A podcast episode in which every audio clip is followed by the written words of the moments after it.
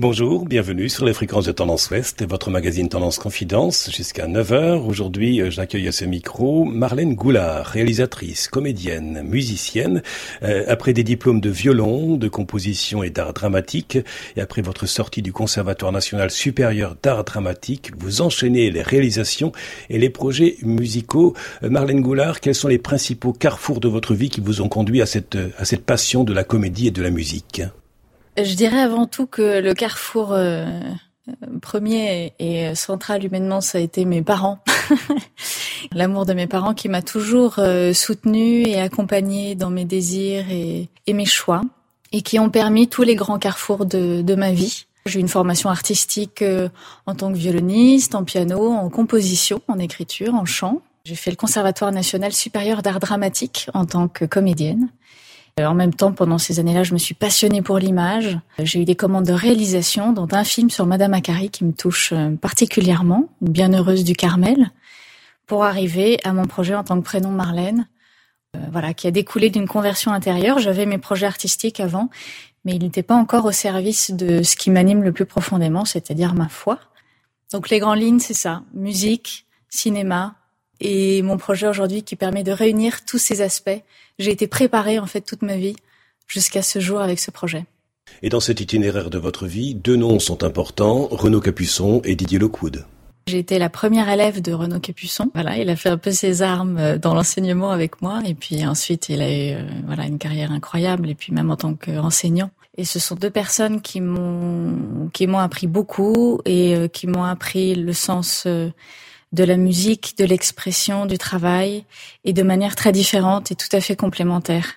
Renaud, euh, voilà, m'a appris euh, le classique, et l'autre côté avec Didier, il ne me faisait que faire improviser. et j'ai découvert une, une, liberté dans la musique et dans le rapport à la musique euh, qui m'a beaucoup nourri et qui permet aussi cette rencontre entre les arts que je trouve essentielle aujourd'hui pour un artiste et puis même pour, un, pour les spectateurs. Marlène Goulard, qu'est-ce qu'être artiste selon vous? La réponse qui me vient tout de suite, c'est un passeur du beau. Voilà, on est là pour transmettre, pour questionner, pour euh, éveiller, pour élever l'âme. Je crois qu'il a d'abord cette mission-là, oui, d'ouvrir à une autre dimension en soi et de mettre en relation avec le monde, avec les autres, d'une manière à laquelle on n'a peut-être pas pensé, quelque chose qui, euh, voilà, qui nous révèle le beau qui est en nous et qui nous permet de le rencontrer chez les autres. Vous êtes euh, musicienne, réalisatrice, euh, comédienne. Euh, que vous inspirent ces, ces deux mots-clés par rapport à ces, à ces beaux métiers que vous exercez, les deux mots-clés de cette émission, cœur et vie Cœur et vie, indissociable en tout cas. C'est l'enjeu de la vie. Le cœur de la vie, c'est d'aimer. Vous avez parlé tout à l'heure de, de, musique de l'âme. Si vous aviez à écrire la partition musicale de la musique de votre âme, quels en seraient les rythmes ou les silences? Pour l'instant, elle est inachevée. Elle est grandement inachevée et je pense que c'est une partition qui s'épure euh, au fur et à mesure des années. Voilà, elle prend des formes très différentes, euh, elle est vivante et c'est ça qui est beau. Je peux pas y, coller un style ou un genre particulier parce que c'est en perpétuelle évolution, mais je pense que le fil rouge entre guillemets, c'est une épuration. Elle était peut-être très très très riche au début et petit à petit, on va aller peu à peu vers le silence. Mais c'est pas un silence de mort, hein, bien au contraire, c'est un silence de vie, un silence qui est très habité. Ça me fait penser à, un cours de danse que j'avais au conservatoire avec notre professeur de danse qui disait quand vous ne bougez pas euh, sur scène, à un moment où vous êtes statique, c'est un mouvement qui est tellement rapide qu'il ne se voit pas, mais vous êtes en mouvement. Et finalement, le silence, c'est peut-être un peu ça. C'est une musique qui est si euh, si complète, si dense, si forte que c'est du silence. Vous êtes aussi comédienne, chanteuse, nous l'avons dit. Le corps occupe bien sûr une place importante. Entre le corps, l'âme et l'esprit, comment trouver la, la, bonne harmonie pour avoir une belle, symphonie? Bah, La difficulté, elle est dans le fait de réunir les trois. Ça bouge en fait, ça bouge, ça bouge. Ça peut être le corps euh, qu'on n'écoute pas et, qui va gentiment nous rappeler à l'ordre. Ça peut être l'esprit qui va nous envahir. Ça peut pas être l'âme. Le problème ne peut pas être l'âme. Parce que au cœur de l'âme, c'est la demeure de Dieu. Le tout, c'est d'unir les deux autres avec l'âme. Donc le tout, c'est de rassembler le corps et l'esprit à l'écoute de ce qui est au cœur de l'âme. Si vous êtes sensible à l'art, euh, vous êtes également sensible à un texte de, de Saint Paul qui dit ⁇ Lorsque je suis faible, c'est alors que je suis fort ⁇ Qu'est-ce que vous en pensez? En fait, faible, ça ne veut pas dire s'écraser devant les autres. Euh, c'est comme l'humilité, ça ne veut pas dire s'écraser euh, devant les autres et se laisser marcher dessus. Notre force, c'est de consentir à notre faiblesse. Parce qu'en fait, à vouloir contrôler les choses par nous-mêmes, de toute façon, ça va lâcher. Donc on risque de s'écrouler bien plus à, se persuader qu'on est dans, une espèce de, de contrôle de toute puissance. Euh, ça tiendra pas. Alors ça va prendre du temps, hein, mais un jour ça va lâcher. Euh, moi j'en ai fait l'expérience. Voilà, à mon, à mon petit niveau, sur des petites choses. Un jour j'ai compris que de moi-même je ne pouvais rien faire et qu'il me fallait apprendre à tout recevoir de Dieu. Mais en fait, à ce moment-là, on devient fort. Je veux dire, ça, ça, ça n'annihile pas notre volonté, notre capacité de répondre à l'autre. Simplement, ça va peut-être ajuster. Ça rétablit une chasteté dans le sens où on va pas mettre la main sur l'autre essayer d'avoir un pouvoir sur l'autre pour soi-même se rendre plus fort. Parce que le don, euh, l'amour, euh, rend plus fort. Ce n'est pas une faiblesse. C'est une illusion de, croire que c'est une faiblesse. C'est très important de garder ça à l'esprit. Vous exprimez votre foi comme, euh, comme chrétienne. En quoi Dieu peut-il être une force selon vous? Et de quelle force parle-t-on? C'est bien, on a des belles discussions. la force de Dieu, je, dirais euh, d'abord, c'est le. Déjà, c'est une force physique parce que c'est de lui que, que, que vient l'énergie. Il est la vie même. Donc, l'énergie de vivre, en tout cas en ce qui me concerne, je l'appuie en lui parce qu'il en est la source. Donc la force, ça peut être une force physique, ça peut être une force d'esprit, ça peut être une force d'amour, une force de pardon, une force de regard. C'est une force qui est belle, qui n'est pas écrasante. Ce n'est pas une force possessive. Je trouve plus le terme. Oui, qui veut posséder l'autre. En fait, c'est pas un, Dieu tout puissant qui euh, qui est au-dessus du haut de son nuage et qui nous dit tu vas faire ça, tu vas voir, ça va bien se passer. Au contraire, c'est la pauvreté même. Il vient, il se fait bébé euh, dans une mangeoire. Ils ont même pas de lieu où donner naissance euh, à cet être qui est Dieu tout entier dans un homme véritable. C'est ça la puissance de son amour, c'est que bah, il, nous, il nous rejoint là où on est, à notre niveau, parce que sa grandeur est dans notre petitesse parce que dans cette petitesse, il y a son amour infini. Des notes humaines et spirituelles avec la musique de votre voix ce matin. Euh, durant le confinement, vous avez réalisé un clip avec 60 personnes et cela par Internet. Racontez-nous l'histoire de, de cette musique en ligne. On était à 15 jours de Pâques, j'ai permis aux gens de participer, j'ai envoyé une vidéo sur Internet, j'ai eu 60 personnes qui m'ont renvoyé une vidéo pour chanter Alléluia. Puis on a créé cette vidéo tous ensemble qui s'est partagée euh, très largement. Et puis on a eu des gens de Pologne, des gens d'Italie, euh, des gens du Canada, de France. Ça a été une façon de rester en communion les uns avec les autres, malgré le confinement en fait. C'est une autre relation. Une respiration musicale, Marlène Goulard, et nous allons continuer cet entretien pour, pour Tendance Ouest et son magazine Tendance Confidence dans quelques instants. Tendance Ouest. Tendance Ouest. Et suite de votre magazine Tendance Confidence, aujourd'hui euh, les confidences d'une musicienne, mais également une, une réalisatrice de films. C'est au milieu des, des fiches de révision et des convocations pour les épreuves du bac que vous avez écrit votre premier court-métrage qui a pour nom Le monde de Brenda, 20 minutes d'humour euh, euh, décalé. Ce qui peut surprendre aussi, c'est qu'en 2018, et vous réalisez un film documentaire en travaillant avec Xavier Goulard? Madame Akari, une sainte qui s'ignore est le titre de cette réalisation euh, sur la figure de la bienheureuse Marie de l'Incarnation. Alors ça peut surprendre ce monde de la comédie et en même temps cette passion qui est, qui est la vôtre, euh, passionnée par la vie religieuse et, et, et également euh, la spiritualité du Carmel. Quelques mots à ce sujet. Alors je précise, vie religieuse, je ne suis pas carmélite. Hein. je ne suis pas enfermée entre quatre murs. Je suis engagée donc dans l'ordre séculier euh, du Carmel. Donc j'ai une vie comme tout le monde, euh, avec euh, un appartement, un métier, et j'ai une communauté que je retrouve une fois par mois, avec qui je prie. On est une douzaine de frères et sœurs. Et l'engagement au quotidien se traduit par l'engagement à l'oraison, la prière silencieuse. D'autant que ça a été un, un long chemin. De, je me suis beaucoup posé la question d'une vie religieuse au, en tant que moniale.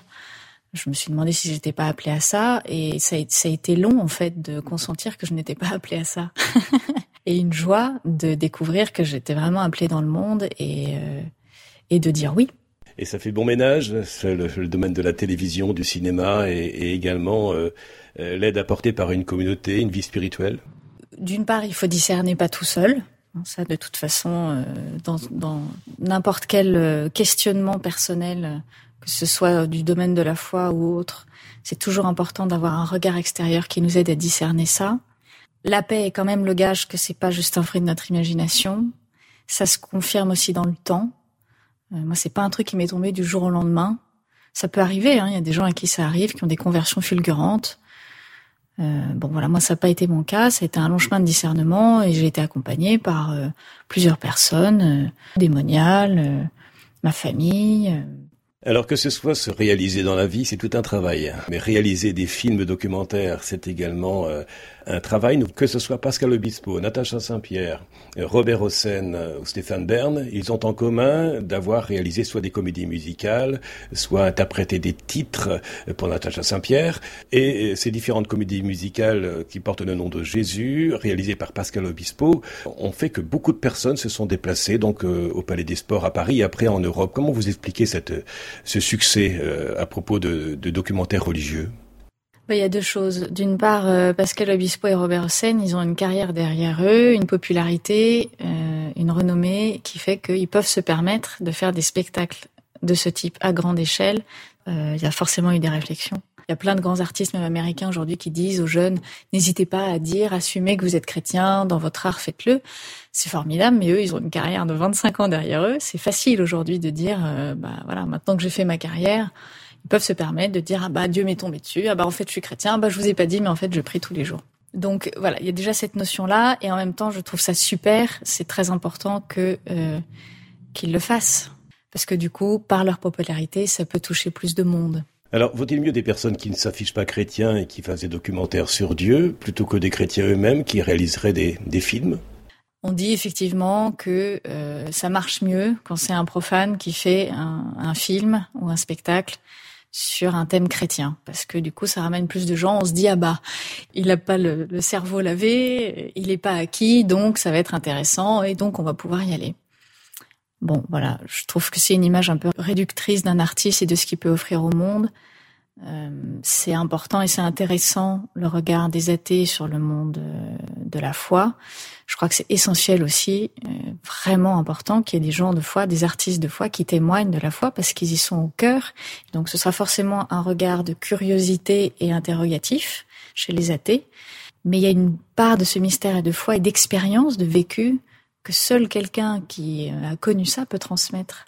Enfin, je veux dire, quelqu'un qui a vécu la guerre, il y aura jamais personne de mieux que cette personne pour en parler. Donc, euh, la foi, c'est la même chose. Allez, j'ose cette question un peu générale. Une vie qui prend sens pour vous, c'est quoi? Bah, Une vie, de toute façon, a un sens. Il n'y a pas de vie qui n'a pas de sens. Ça me paraîtrait complètement fou. Euh. Voilà, pour moi, elle a un sens. Euh, simplement, à un moment donné, on en prend conscience. Et puis, on peut participer. Voilà, on peut lui donner un sens, même s'il y a des choses folles, injustes, qu'on ne comprend pas, qui nous arrivent on peut lui donner un sens à ces choses-là en, en, faisant quelque chose de bien. Voilà, ça passe toujours par l'amour. Une vie qui n'aime pas, c'est une vie un peu triste, une vie sans amour. Ça peut s'apprendre. On peut y donner du sens en se mettant au service des autres. Après, il y a des charismes différents. Voilà, cet amour-là va se va se déployer selon les, les, charismes et les vocations de chacun. Donc euh, pour l'un, ça va être de faire de, de, des baguettes qui sont super bonnes pour ses clients. Pour l'autre, ça va être d'écrire des homélies et de, et de donner des sacrements. Pour euh, pour moi, ça va être d'écrire des chansons et de les partager avec les gens.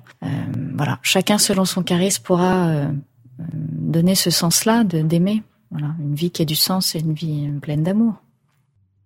Alors, prénom Marlène, c'est votre nom de, scène. Vous êtes invité pour cette émission Tendance Confidence. Qu'est-ce qui vous inspire vos, vos films? Euh, Qu'est-ce qui vous inspire vos clips? Qu'est-ce qui vous inspire vos, vos musiques?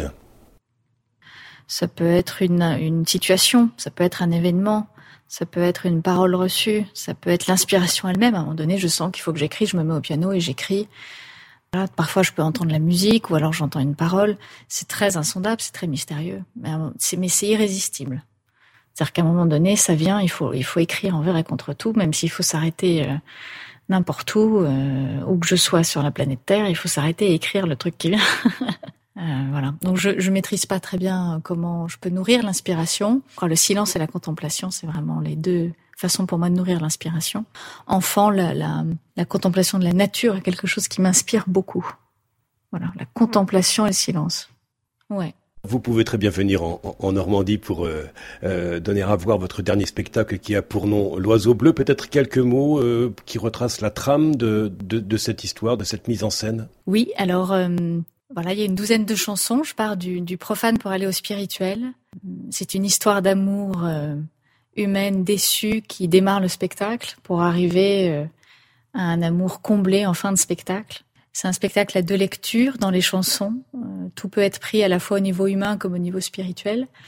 Et entre chaque chanson, je raconte une histoire. Je raconte un, oiseau bleu qui petit à petit, euh, voilà, va sortir de sa cage. Je vais voler avec lui pour rencontrer Jésus dans le jardin de mon âme, avec qui je vais avoir euh, quelques discussions, avec qui je vais poser des questions, un peu les questions qu'on s'est posées. Voilà, c'est un spectacle mêlé d'humour, de poésie. La métaphore permet de parler de plein de choses très largement. Un spectacle comme un appel à la, à la liberté. Cette liberté, elle vient de l'intérieur. Personne ne peut nous la prendre. Malgré tous les drames, personne ne peut violer l'âme et l'empêcher d'être libre et de, et de s'envoler. Et ça, c'est une grande source d'espérance pour quiconque. J'y crois beaucoup. L'enfer, c'est le, c'est le prince du mensonge. C'est le mensonge de croire qu'un viol, c'est normal. Ça, c'est un mensonge. Le monde voudrait nous faire croire qu'on qu'on est faible, qu'on manque de tout, et que le monde va nous donner tout ça. Mais ça, c'est ça, c'est un mensonge.